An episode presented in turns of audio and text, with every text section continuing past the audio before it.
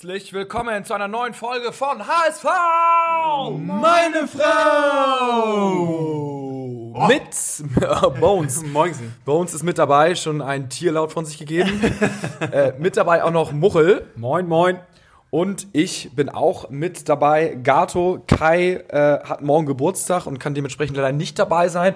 Und wir haben auch eine Insta-Nachricht bekommen, wo einer gefragt hätte, wo denn Stübi sei.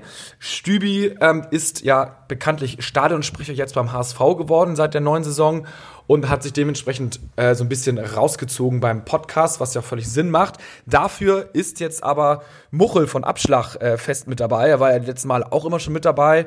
Und äh, jetzt sehen wir mal, ja, jetzt hören wir mal, wie seine Meinung ist äh, zu, dem, zu dem ganzen Spiel. Und vielleicht bist du auch ein Glücksbringer. Ne? Mit dir könnten wir erstmalig wieder in die erste Liga aufsteigen. Also ich hoffe. Du hast immer die gleichen Socken an. Und die gleiche Unterhose. Äh, ja. Ähm, ja, wie habe ich, das, wie, wie hab ich das Spiel gesehen? Also war ähm, ja das erwartet schwere Spiel gegen Düsseldorf. Ähm, beide mit, äh, mit äh, der Erwartung oder ins Spiel gegangen, dass es ein, ein Knallerspiel werden muss. Ähm, ich fand die erste Halbzeit fand ich sensationell. War wirklich ein geiles ja. Spiel. Hat richtig Spaß gemacht zuzuschauen. Der HSV bis zum, zum 16er wirklich stark. Ja. Gut kombiniert, ähm, hat, mir, hat mir richtig Spaß gemacht zuzuschauen. Zweite Halbzeit dann, ähm, ja, hat etwas nachgelassen. Irgendwann hat man gemerkt, ich glaube, beide Mannschaften hatten sich mit dem Unentschieden zufrieden gegeben und haben nicht mehr zu viel riskiert. Und ähm, ja, insofern ähm, nicht verloren, ähm, Punkt gut gemacht. Ähm, wow. Bin ich eigentlich ganz zufrieden mit. Äh, ich ich, ich habe es auch gestern schon geschrieben in der WhatsApp-Gruppe. Das ist bisschen so ein irgendwie wie so in der Politik, ne? Also mit dem Unentschieden waren beide zufrieden. Beide legen das so gefühlt irgendwie als einen Sieg aus. Das hatte der Kommentator ja auch gesagt. Düsseldorf ist zufrieden, weil sie dann auch irgendwie jetzt das achte Spiel in Folge ungeschlagen sind. Wir haben unsere Serie auch irgendwie gehalten und Düsseldorf auf äh, Distanz gehalten. Also irgendwie alle zufrieden. Ähm, gehen wir aber das Spiel nochmal so ein ganz bisschen durch, bevor wir zu den Fragen von euch kommen, die auch wieder herrlich sind. Gestartet hat das Ganze mit einem Wechsel, mit zwei Wechseln. Ne? Einmal Wagnumann raus und Jatta raus und rein ähm, Narei und Jamra. Jamra ist ja ähm, wieder fit geworden und wir haben mit einer Dreierkette gespielt, also Dreier- bzw. Fünferkette. Ähm, die Dreierkette war quasi Jam, Jamera, also Jamra, Leistner und Ambrosius und außen waren dann Leibold ähm, und Narei. Ich habe hier keinen Zombie stehen, aber ich glaube, es war ja. eher. Ah, nee, und, ja. Narei soll als rechter Stürmer laut äh, ja, den Daten, aber. Habe ich gar nicht mehr so in Erinnerung. Aber gut, da könnt ihr uns helfen. Ihr seht, ähm, wir schneiden hier nichts raus. Es ist wie immer ein One-Hit-Wonder, dieser Podcast. äh, selbst wenn wir mal hier ein, zwei Fehler machen, man weiß es nicht. Dann, ähm, so, die ersten 30 Minuten für mich absolut top. Ich will kurz nochmal zu der ja. Ausstellung. Ich war, ich war erst ein bisschen überrascht. Ich hatte nicht damit gerechnet, dass er äh, Jamra schon bringt. So, ja. ich, ich hatte gerade in so einem Spiel, was ja nun echt ein, als Topspiel äh, deklariert war, ähm, hätte ich gedacht, dass er ähm, anders aufstellt. Also ich hätte tatsächlich ähm, Haier hinten rechts spielen lassen, so wie wir in der ja. zweiten Halbzeit in mhm. Braunschweig ähm, gespielt haben und hätte Onana von Anfang an gebracht. Ähm, bei Jatta äh, fand ich ja, war auf jeden Fall konnte ich mir auf jeden Fall denken, was dahinter stand, dass mhm. er da mit, mit Narei, das hat, glaube ich, die Düsseldorfer auch ein bisschen aus, der, ähm, aus dem Konzept ja. gebracht, weil sie hätten mit Jatta wahrscheinlich über außen gerechnet. Und dann äh, hätten sie ihn gedoppelt und das wäre halt ziemlich einfach gewesen. Deswegen glaube ich, war es da mit, mit äh, Narey schon äh, eine Überraschung. Und ähm, ja, also insgesamt ging das Konzept ja auch auf. Wir hatten ja in den ersten 30 Minuten schon ein deutliches Übergewicht. Ähm, Düsseldorf hatte riesige Lücken, die der HSV auch gut bespielt hat. Aber dann waren auch die Ideen am 16er wirklich vorbei und äh, am Ende des Spiels standen tatsächlich ähm, zum ersten Mal seit 2018 null Torschüsse auf Seiten des HSV. Also die Versuche, die äh, man angestellt hatte, da ging keiner aufs Tor, die ging entweder vorbei oder rüber und man hatte wirklich äh, bei Kastenmeier keinen einzigen Torschuss platzieren können, weil es auch dann wirklich, äh, wenn was kam, ähm, Schüsse von außen waren oder halt Kopfbälle von Leistern, die halt sehr unplatziert halt äh, ja. Hey, nichts gegen Toni Leisner. Aber äh, natürlich wieder sonst ein bockstarkes Spiel von Leisner. Absolut. Hast, hast du, hast du mal gerade so die Kurve bekommen. Und apropos bockstarkes Spiel, äh, war für euch, wer war für euch der Mann der ersten Halbzeit? Ähm, vorweg, ich habe das gefragt bei Instagram, ähm, beim HSV meine Frau Kanal und 95 Prozent haben den gleichen Spieler genannt. Den werde ich gleich nennen. Wer war für euch so Mann der ersten Halbzeit? Bones, wer, wer war es für dich? Äh, eigentlich für mich äh, wie der Kittel, aber ähm, der war mir am Ende dann ein bisschen zu verspielt. Ähm, ich würde trotzdem bei Kittel bleiben. Kittel, ja. ja. Eine unfassbar starke erste 30 Minuten, genau. finde ich. Ähm, wer wer war es für dich? Du guckst mal auf die Aufstellung, um dir noch mal ein paar Inspirationen ja. zu holen, Muchel. Schwierig, also um nicht auch Kittel zu sagen, äh, ich schwanke zwischen Kinzombie und Ambrosius. Ich fand Ambrosius in, zum Anfang ziemlich stark hinten in der Abwehr. Der hat die Bälle abgelaufen ja. und hat dazwischen gegrätscht. Also war für mich ähm, zumindest in der ersten Halbzeit echt stark, aber auch Kinzombie hat mir gut gefallen. Äh, die richtige, was ist die richtige Antwort? Die Antwort von euch zu 95 Prozent war Ambrosius. Ich habe ihn auch oh. sehr stark gesehen. Also für mich war Kittel der Mann der ersten 30 Minuten, aber Ambrosius hat ja. super, super krass abgeräumt und irrsinnig viele Zweikämpfe gewonnen. Und Bones, jetzt die Frage, hast du richtig aufgepasst, wie viele Zweikämpfe haben wir in der ersten Halbzeit gewonnen? Wie viel Prozent? Mr. Zahlen hat geschwächelt gestern. Man merkt, er hat das Spiel nur mit einem Auge geguckt. 68 Prozent würde ich mal tippen. Ähm, hast du die richtige hier, Zahl da? Hier ist nichts mit Tippen. Wir wollen es wissen. 65 Prozent. Äh, Zweikämpfe hat der HSV gewonnen, was natürlich krass ist, ne? Aber du bist entschuldigt, hast dich gestern um deinen Sohnemann gekümmert. Also äh, alles fair enough.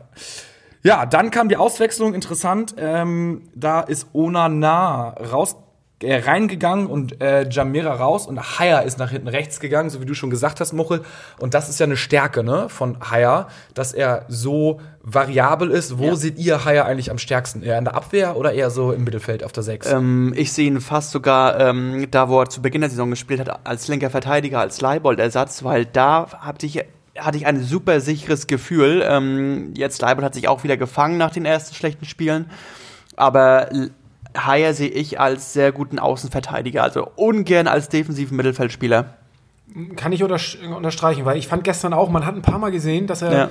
mit dem Ball versucht hat nach vorne und sich gleich zwei Leute auf ja. und drauf sind und er den Ball verdattelt hat. Also genau. das ist mir, ist mir da zu risk. Äh, also deswegen, mir gefällt er in der, in der Außenverteidigung ja. auch besser.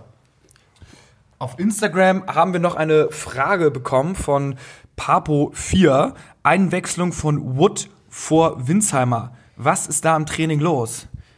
Habt ihr darauf eine Antwort?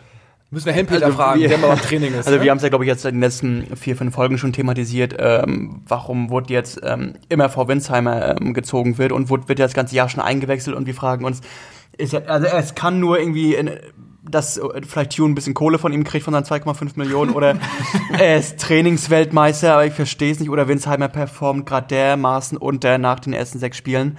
Ähm, ich kann es nicht nachvollziehen, weil mit Wood ist für mich auch null Torgefälligkeit eingewechselt. Also da, du weißt, wenn er kommt. Vielleicht war das der Grund. Also ich hatte das Gefühl, als Hand und, und Wood eingewechselt wurde, er will auf 0-0. war klar, irgendwie, das 0-0 ja. soll gehalten werden. So. Also da sollte keine Torgefahr mehr ausgestrahlt werden. Defensiver Wechsel also, ne? Prinzipiell schon. Und Terodde hat ja auch ausgewechselt, ne? Ja. Da habe ich gedacht so, ja, irgendwie, irgendwie doch scheiße, weil wenn irgendwas geht, dann doch noch in den letzten 15 Minuten mit so einem langen Ball ja. und er hält seine Birne rein. Also so mhm. genau die Chancen, die Düsseldorf auch hatte in der 90. Minute. Irgendwie so ein Kopfball, den Ulreich mega geil hält, ne? Müssen wir schon äh, nochmal lobend erwähnen, weil wir ja auch leicht kritisch mit ihm waren. Und da dachte ich so, also warum, vielleicht mal so eine Frage an euch beide. Ich habe mir gedacht, so, sagen wir, es ist englische Woche, ne? Ähm, und ist ja auch fair, fair, enough, genau, fair enough, dass ähm, Terodde ausgewechselt wird. Aber er wird ja wahrscheinlich nicht leistungsmäßig ausgewechselt, sondern er wird ja ausgewechselt, weil er geschont werden soll. Da geht ihr wahrscheinlich mit mir d'accord oder habt ihr Ich glaube, da würde ich schon den Abbieger machen, weil ähm, Terodde zeichnet sich ja auch vor allem dadurch aus, dass du ihn eigentlich nicht siehst und er dann da steht, wo der Ball hinkommt. Und gestern hatte er in der zweiten Halbzeit, da haben wir ja auch gesehen, dass Düsseldorf die Lücken aus, den, aus der ersten Hälfte viel besser zugemacht hat und der HSV kaum noch in diese Zone kam, wo es gefährlich wurde. Dass Tune gemerkt hat, okay, heute wird der Typ auf jeden Fall kein Tor mehr schießen. Dass das vielleicht der Gedanke war. Ähm, ich finde, der kann immer, der trifft immer irgendwie. Also der, der kriegt die Pille irgendwo hin und der trifft. Also Weiß ich nicht. Aber war, der HSV war ja nicht mehr so richtig äh, zielstrebig in der zweiten Halbzeit. Also er kann ja, ja es kam halt auch, es kam halt keine Bälle. Ne? Ich ja. finde, dass die Wechsel auch zu spät kamen. Also ein Jatta kam einfach in, in meinen Augen zu spät. So, ja, also in der 86. Das, Nein, ähm, ja. Also, ja. Ich muss aber kurz noch mal zu, zu Winsheimer was sagen.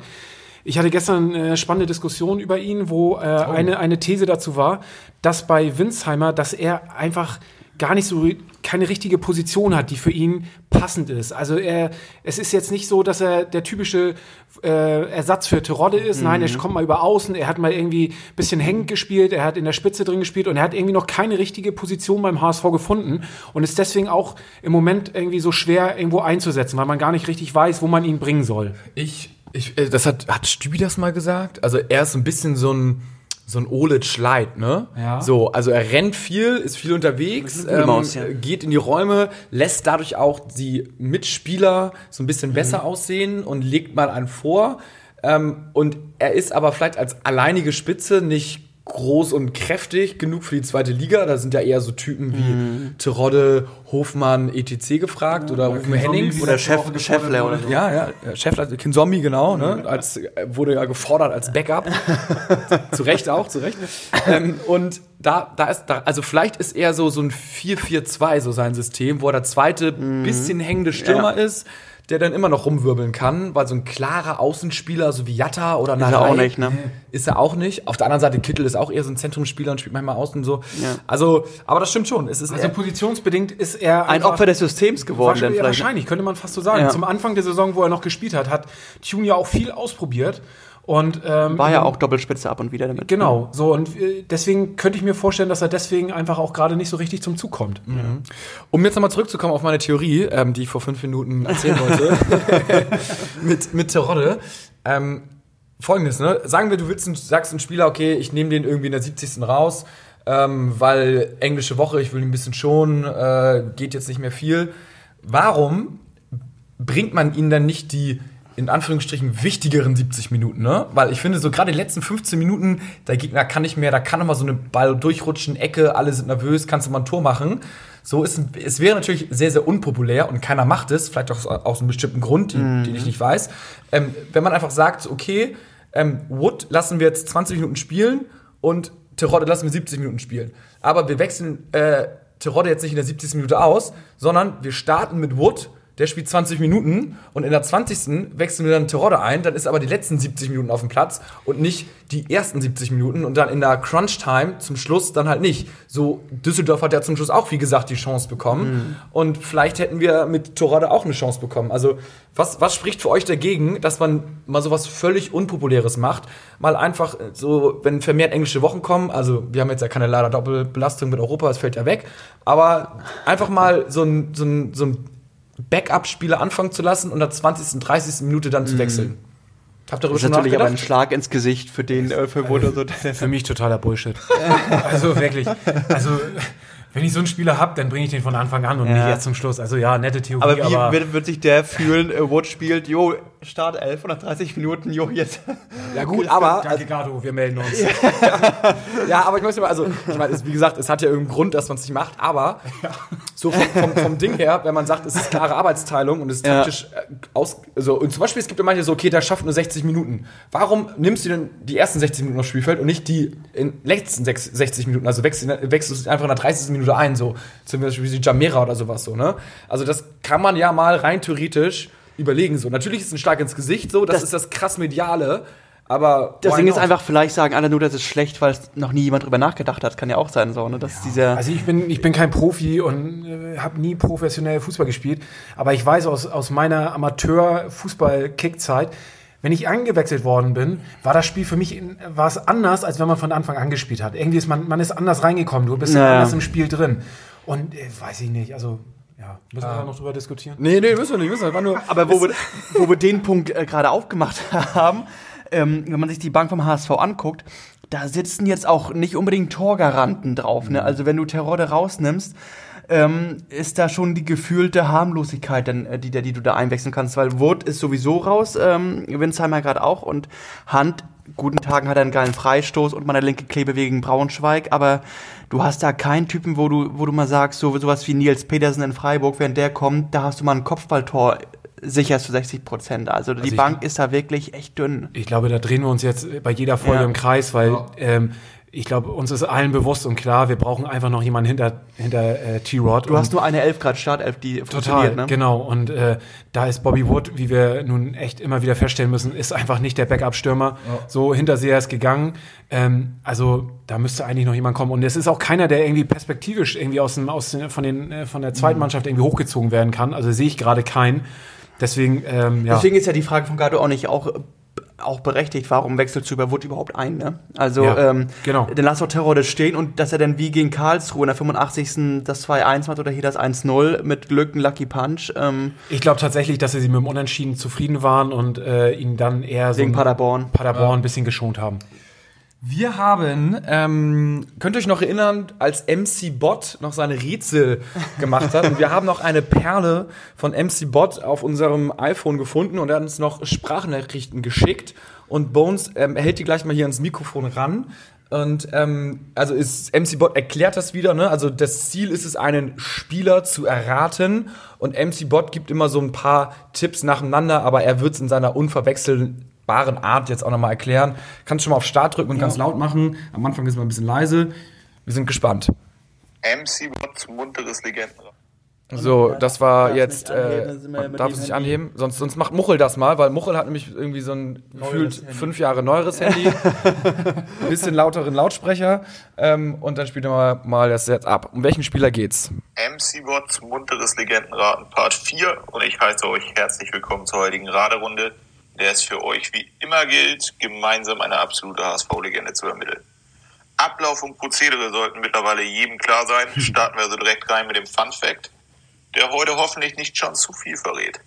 Der gesuchte Spieler wurde einst von seinem Kontinentalverband als Spieler des Jahres ausgezeichnet. Okay, das war der Funfact. Habt ihr schon irgendeine Idee? Kontinentalverband, das heißt, ähm, du hast Nordamerika, Südamerika, Asien, Afrika, okay. Wo, Okay, wir machen Süd, weiter. Süd, Südamerika-mäßig waren wir doch gut am Start, ne? Ja. Immer, Sorin, sag ich mal. Aber der muss- äh, hier Takahara. Ja, ja. Wir, wir machen mal weiter. Jetzt kommt dann die nächste Eingrenzung. So, im zweiten Tipp geht es wie immer um die Spielerdaten und die Zahlen, die ich euch heute präsentiere, sind wirklich gewaltig.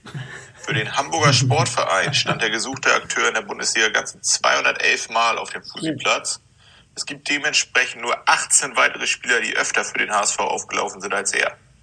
Torbeteiligung gelang ihm dabei auch das ein oder andere Mal. Insgesamt netzte er 26 Mal und legte zudem 51 Buden auf. Mit dem HSV gelang ihm zudem ein Titel, und zwar holte er mit den Rothosen einst den Ligapokal und stand dabei in allen drei Partien die volle Spielzeit über auf dem Feld. Bleiben wir noch kurz bei diesen Spielminuten und schließen auch diesen Block mit einem kleinen Funfact ab. Zählt man all seine Partien für den HSV wettbewerbsübergreifend zusammen, kommt er auf genau 20.000 Spielminuten. Hm, Der Funfact ist geil. Ligapokal. Das Aber war warte mal, Das kann ja noch nicht so lange her sein. weil 2009 oder 2010 Ja. war der Ligapokal, ne? Man, und es muss, also ich würde mal sagen, muss ein Mittelfeldspieler gewesen sein. Mit der Assist, Anzahl der ne? Spiele und, Und den Assists, Assists, äh, und 51. Toren würde ich ihn als Mittelfeldspieler identifizieren. Ah, ich, ich, ich, ich glaube, ich habe eine Idee. Das muss ja auch dann in den, in den 2000er gewesen sein. ne? 2010, glaube ich, war der Ligapokal. Ja, Mittelfeld. Ah, Okay, ich, ich, ich verrat's, also was ich verrat's nicht. Ich, werd- ich, ich behalte mal meine Idee für mich. Könnte sehr gut sein. Das ist dritte In Tipp. Tipp 3 behandeln wir wie gewohnt die weiteren Clubs des gesuchten Akteurs. Das wird heute allerdings etwas schwieriger, denn wie ihr sicherlich schon aus den Spielerdaten ableiten konntet, hat er darin doch das ein oder andere Jahr in Hamburg verbracht. Zudem verschweige ich euch diesmal seine außereuropäische Station, um nicht direkt zu viel zu preiszugeben. Vor seiner Zeit beim HSV verbrachte der gesuchte Spieler zunächst ein halbes Jahr beim VfL Bochum. Nach seiner Hamburger Zeit absolvierte er zudem zwei Spielzeiten bei Eintracht Frankfurt. Vor seiner Bochumer und nach seiner Frankfurter Zeit war er lediglich in seinem Heimatland aktiv, für dessen Nationalelf er 111 Länderspiele bestritt und dabei 13 Tore erzielte. Ja. Ich glaube, ich habe es auch. Ich habe ihn sogar mal getroffen, wenn es der ist. Echt? Ja. Dann gib mal ab. Ich würde sagen, Medi Madavikia. Jo, würde ich auch sagen. Der Torbutler. Wir haben ihn äh, beim Champions League äh, Finale Dortmund gegen ähm, Bayern in, in London haben wir ihn getroffen und er lief, er lief an uns vorbei und wir so, ey Medi! Und haben noch schnell ein Foto mit ihm gemacht und äh, ja, netter Typ, war ganz lustig. Wie, wie, ja, wir machen erstmal die Auflösung. Nicht, dass es nicht ist, aber ich bin mir auch eigentlich sicher. Kommen wir zur Auflösung. Gesucht war heute Asiens Fußballer des Jahres 2003. der iranische Flügelflitzer Mehdi Madavikia. Krass, ne? Iranischer, äh, äh, asiatischer Fußballer. Das ist schon krass, wenn du da irgendwie so vom ganzen Kontinent in dem Jahr der beste Fußballer bist. Also es ist schon irgendwie heftig. Und wie geil ist es bitte bei Madavikia, Also- wenn das ganze Stadion deinen Namen ruft, ne? wenn du irgendwie am Ball bist, also also das ist Ja, hat er noch Goal. Stress mit den Behörden bekommen in Deutschland, weil er ja mit mehreren Ehefrauen gleichzeitig verheiratet war. Äh, Völlig. Also, was soll das? Kann man doch mal mit, mit ein paar mehr Frauen verheiratet sein. nee, Nein, war wirklich eine Legende. Also auch beim nein, das 4-4 damals gegen Juve mit Reupräger. Ja, ja, ja. Schöner Abend. Herrlich, MC Bot. Da sage ich nur vielen Dank. Ähm, das hat wieder Spaß gemacht, das Rätsel. Ähm, was haben wir jetzt noch? Wir sind eigentlich mehr oder weniger durch. Würdet ihr jetzt beim Spiel am Wochenende Paderborn? umstellen gegen Paderborn? Also, Wagnumann noch verletzt wahrscheinlich? Genau, äh. Äh, Jamera wird wieder ähm, zur Verfügung stehen und weil Paderborn unter Steffen Baumgart eigentlich äh, immer ohne Abwehr spielt, weil die gehen immer voll drauf, volle Offensive und die Idee ist ja immer ein Tor mehr schießen als der Gegner, kannst du durchaus mit Jatta spielen, äh, würde ich riskieren und äh, ihn wieder anstelle von Narei auflaufen lassen, weil Narei hat für mich gestern auch wieder leider enttäuscht. Ja, es haben einige geschrieben, dass er immer die falsche Entscheidung trifft. Wäre nicht das erste Mal. Ähm, dafür eine gute Klebe ist immer, immer eine Ja. Tipico-Wette wert, ne? Genau. dass er trifft so. Äh, Muchel, was gleiche Aufstellung oder was ändern oder wie siehst du das? Ich würde vom, vom, vom Spielerischen her insofern was ändern. Was mich jetzt ein bisschen ge genervt hat gegen Düsseldorf, waren diese vielen langen Bälle hinten raus. Das ist mir Ja. echt extrem aufgefallen. Da waren so viele lange Bälle, also als wenn, wenn das eine klare Ansage vorher war. Ja. Und ähm, ja, so richtig gefruchtet hat es auch nicht. Deswegen da würde ich mir hoffen, dass wir das wieder ein bisschen spielerischer lösen. Und ähm, ansonsten, ja, ich gerne Onana von Anfang an. Ähm, Warum mal nicht wieder, ne? Also Ja. äh, hatte, hatten wir lange nicht und er hat ja auch gut abgeliefert am, zu Ja. Beginn der Saison. Bei den langen Bällen waren aber richtig geile Teile von Toni Leister dabei. Zehn, aus dem Fußgelenk, paar mitten in den Lauf. Herrlich. Also Leis ist auch schon eine geile Wand mittlerweile hinten. Ja, also, also, ist ähm, ein Champion, ist ein Champion. Ich glaube, der, der, der, führt uns noch, der führt uns noch nach Europa, der Kollege. Ihr werdet sehen. Vielleicht, äh, ich gucke hier gerade mal parallel die Tipico wetten. Was glaubt ihr, was ist die Quote auf den HSV äh, zu Hause gegen Paderborn? ich glaube, Paderborn hat einen leichten Lauf. Ich würde mal zu Hause auf 1,8 tippen. 1,8. Ja. 1,8 auf Sieg. ich würde auf 1 1,62. Es ist 1,75. Also ihr sagt, ihr wart gar nicht so verkehrt. Und ich suche hier verzweifelt die Quote, dass Toni Leister mal ein Tor macht. Aber Wird die angeboten, ne? nee, wahrscheinlich so niedrig.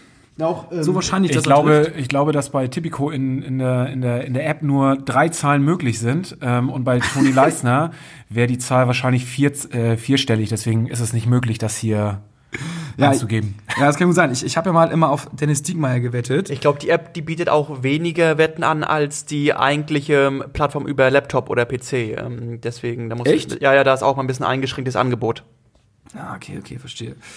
Ah, herrlich, herrlich. Na gut, wir werden sehen. Also, äh, Ansonsten wieder auf Doppelpack Terodde. Ich glaube, äh, ähm, gegen Paderborn ist das möglich. jo, wird mir wieder Zeit für einen Doppelpack. Ja. zumindest, Ne? So langsam enttäuscht er. Ja. Verkaufen, verkaufen. Ja. Also Samstag, 13 Uhr Anpfiff, wie immer. Am Samstag geht's los. Heimspiel. Stübi wird Stadionsprecher sein.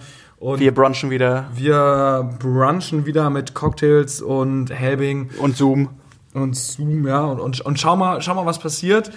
Dann äh, würde ich sagen, bis dann, ja, nur Am der Montag, HSV. ne? Nur der HSV. Und ähm, ganz eventuell sind wir auf Clubhouse nochmal irgendwann, aber das würden wir dann spontan ankündigen. Ja. We will see. Bis dann, nur der HSV. Ciao, Ciao, ciao.